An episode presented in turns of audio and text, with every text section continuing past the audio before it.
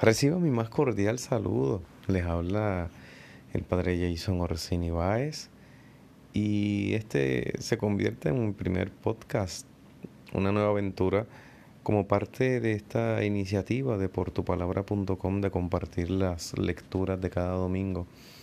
Eh, no solamente de manera escrita, sino que también nos podamos servir de ellas de manera escuchada porque precisamente eso es la palabra de Dios. La palabra de Dios no es simplemente una palabra dada para escribir y que la leamos en silencio, sino es una palabra para ser anunciada, proclamada.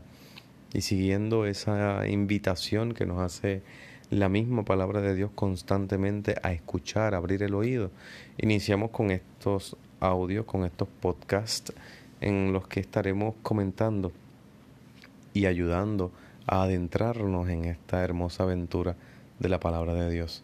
Este próximo domingo ya continuamos porque iniciamos ayer el tiempo de la cuaresma. Este próximo domingo es el primer domingo de cuaresma. Eh, un domingo en el que se nos inicia un camino a recorrer, en donde comenzamos a escuchar unas lecturas que nos irán guiando continuamente hasta llegar a la resurrección del Señor. Este, la palabra de este domingo inicia, abre, como abre toda la Sagrada Escritura, con el libro del Génesis. Y escucharemos en el segundo capítulo y el tercero, dos versículos del segundo capítulo, el 7 y el del 7 al 9, tres versículos para ser exactos. Y luego iniciaremos la lectura del tercer capítulo del libro del Génesis. ¿Por qué se eligen esas lecturas? Precisamente porque son eh, lecturas que manifiestan una ruptura de la relación del ser humano con Dios. En primer lugar, se nos mostrará que el ser humano es libre, que Dios nos creó libres en, esa, en ese relato de la creación del ser humano y luego entonces manifestar que el mismo ser humano eh, tenía la posibilidad de desobedecer a Dios con la imagen del árbol del bien y el mal, se manifiesta en primer lugar la libertad.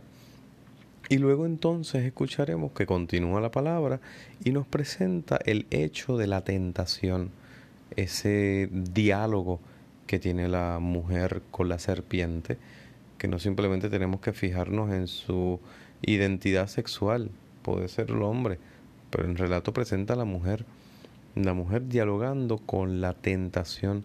La serpiente no hay que identificarla inmediatamente con el diablo, con el demonio. El libro del Génesis no habla de demonio. El libro del Génesis cuando presenta a la serpiente presenta un animal del cual es muy difícil escaparse. Eso es la serpiente en la sociedad antigua y eso es la serpiente en el libro del Génesis. Para eh, relatos que muestren un poco el demonio, el diablo, ya aparecerán más adelante en otros libros, pero en el libro del Génesis todavía no. Por eso entonces, ¿qué significa ese diálogo con la serpiente?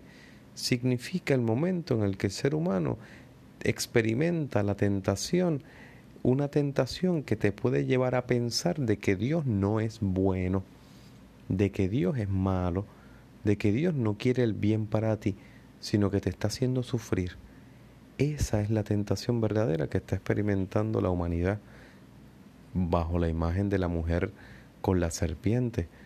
Eso es lo que a su vez también le resulta atractivo rechazar el plan de Dios. En el primer encuentro de la mujer con la serpiente está esa lucha, ese, mm, ese cuestionarse. ¿Acaso no puedo comer de ninguno? El Señor me prohibió todo. Nos pasa como a nosotros, a veces cuando éramos más cuando somos adolescentes o niños que te prohíben algo, te prohíben una cosa y le decías a tu mamá, es que yo no puedo salir nunca, es que yo no lo puedo hacer nunca. Es lo mismo que nos ocurre igualmente a los adultos. Nuestra relación con Dios, cuando algo no es como lo quería, empiezo a dudar acerca de la bondad de Dios. Es la tentación inicial que tiene eh, la mujer en ese relato del libro del Génesis y que la va llevando incluso al abandono de Dios, al abandono del proyecto de Dios. ¿Por qué? Porque cuando le quito la bondad a Dios, me quedo sin Dios. Y cuando me quedo sin Dios, tengo que autodivinizarme. Ahí viste cómo al final, en esa primera lectura, termina con ese momento en el que cae en la tentación del serán como dioses, conocedores del bien y del mal. Me cuestiono la bondad de Dios, niego esa bondad de Dios y yo quiero ser mi propio Dios. Este es el camino que se va recorriendo en esa primera lectura del domingo.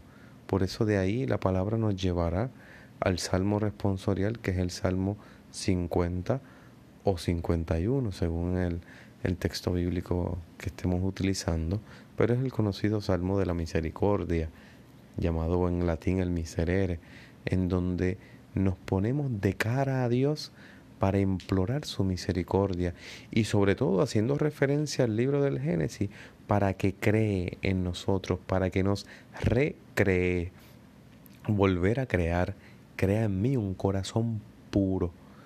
Cuando el texto del Salmo habla de crear en nosotros un corazón puro, no está hablando directamente de pureza sexual, que a veces en el lenguaje cristiano hemos limitado la palabra pureza a la sexualidad humana.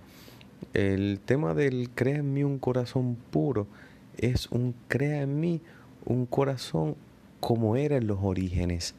Crea en mí un corazón en el que puedas reconocer la bondad de Dios, en el que puedas reconocer el amor que tú me tienes, la capacidad que tú tienes de renovarme, de recrearme, de volver a hacer una historia conmigo.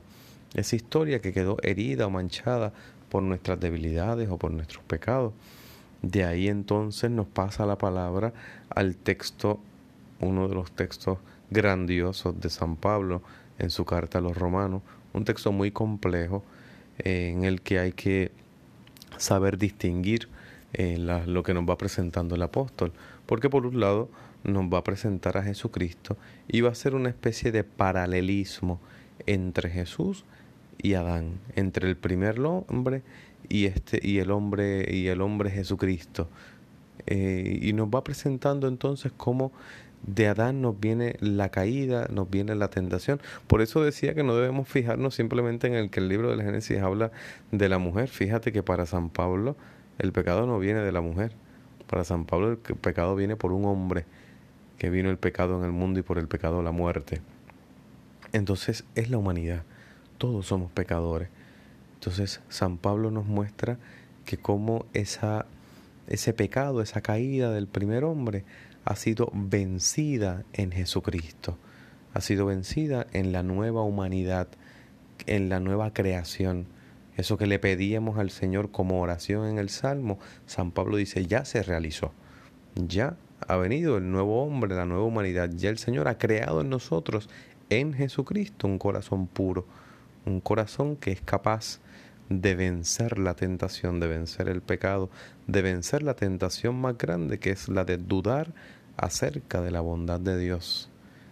Por eso la cuaresma inicia siempre, todos los años, no importa el ciclo litúrgico, con el Evangelio de las tentaciones de Jesús en el desierto, que es el Evangelio que escucharemos este próximo domingo, con el Evangelio según San Mateo, de los versículos 1 en adelante, capítulo 4, versículos 1 en adelante, se me pasaba el capítulo 4, 1 en adelante, y ahí vamos a escuchar cómo Jesús se va al desierto, 40 días y 40 noches ayunando, sintió hambre y experimentó la tentación. El desierto en la Sagrada Escritura tiene mucha simbología. No tenemos tanto tiempo como para poner a dar toda una catequesis acerca del desierto. Pero se convierte el desierto en el lugar no solo de la tentación, de la prueba, sino también el lugar del encuentro con Dios.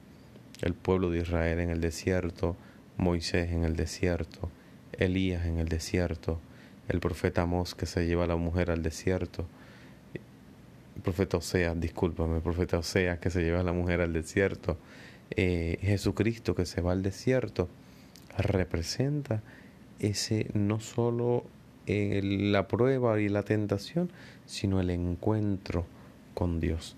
es lo que nos está mostrando hoy o nos mostrará el domingo esta palabra que vamos a escuchar. Jesús se retira al desierto, es tentado por el diablo, en el que se le propone otro camino que no sea el de Dios. Igualmente como aparecía la tentación en la primera lectura, ese plan alterno, ese hacer otro estilo de vida en el que no tenga en cuenta la historia que Dios quiere hacer con nosotros, el camino por el que el Señor nos quiere llevar. Por eso cada rechazo de Jesús a la tentación nos llevan a recordar aquella primera tentación que habíamos escuchado en el libro del Génesis, en el que dudé de la bondad de Dios. Y Jesucristo nos dice, aunque la circunstancia, aunque esté pasando hambre, esté en el desierto, esté siendo tentado por el diablo, aunque esté pasando por las dificultades más grandes, nunca dudes de la bondad de Dios. Nunca dudes que Dios es bueno. Y es lo que le va respondiendo Jesucristo a cada una de las tentaciones. Le va respondiendo tanto de la palabra que sale de la boca de Dios, que es lo que nos hace vivir, como el no tentarás al Señor tu Dios y como solo al Señor tenemos que adorar. Son las tres respuestas que le da Jesús en las que muestra la verdadera bondad de Dios, la entrega de Dios por nosotros. Así que iniciemos esta cuaresma con, con, mucho, con mucha fuerza, con mucho deseo de servirnos del testimonio de esta palabra para ir venciendo en nosotros el pecado, para ir venciendo en nosotros tantas tentaciones que experimentamos cada día y sobre todo para vencer en nosotros esa duda acerca de la bondad de Dios, porque Jesucristo nos ha manifestado que Dios es bueno siempre y en cada momento con nosotros. Que el Señor les bendiga y ya nos encontraremos nuevamente en nuestra próxima sección o en nuestro próximo episodio de este podcast de portupalabra.com.